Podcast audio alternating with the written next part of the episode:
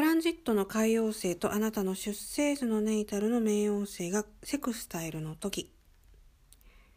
今回もコンジャンクションはちょっと省かしてください。すいません。1890年代の方になりますのでね。でこのトランジットの海洋星と冥王星の絡みなんですけれど非常に興味深くって面白いと思います。一般的にはよくこう霊的とかスピリチュアル能力とかそういったこと言われますけれどね。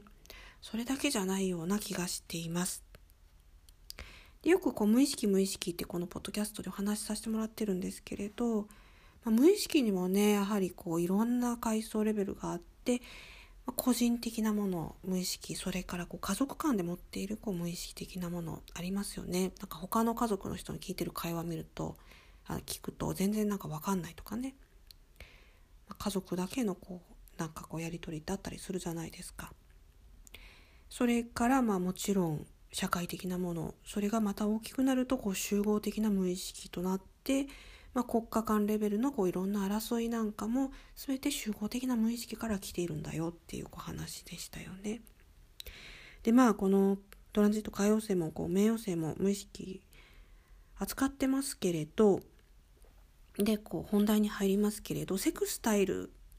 もしこのトランジットをお持ちの方いらっしゃったらもう本当に1分1秒無駄にしないでこの機会をぜひ使っていただきたいなというふうに思うんですよね。でどんな機会かっていうとですねもうあなたのこう本当にこう愛すべきこう日常生活そういったものがですね、まあ、ある意味、まあ、破壊され、まあ、死んでそして生まれ変わるそんな感じになるんですよ。だからでも怖がらないでって感じなんですけれどすごいね新たなレベルでのこう再生が生まれてくる。これは喜ばしいことですよね。だからどうしてもねこう無意識上で何かこうブロックブロックっていう言い方あんま好きじゃないですけどこう制限されていてなんかこう経験するとか一歩踏み出すっていうことができにくい方ももし聞いてらっしゃる方いらっしゃるかもしれないですけどもしこのトランジットあったらもう本当に一歩前に踏み出してどんどんこう失敗してもいいから経験してそれをシェアしていくっていうのが非常に良い形になるあなたの人生でもう本当トリガーポイントになってるんじゃないかなというふうに思います。とにかくとにかく前前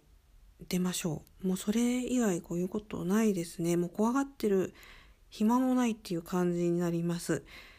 だからもうこの機会をぜひ逃さないでいただきたいなというふうに思っています。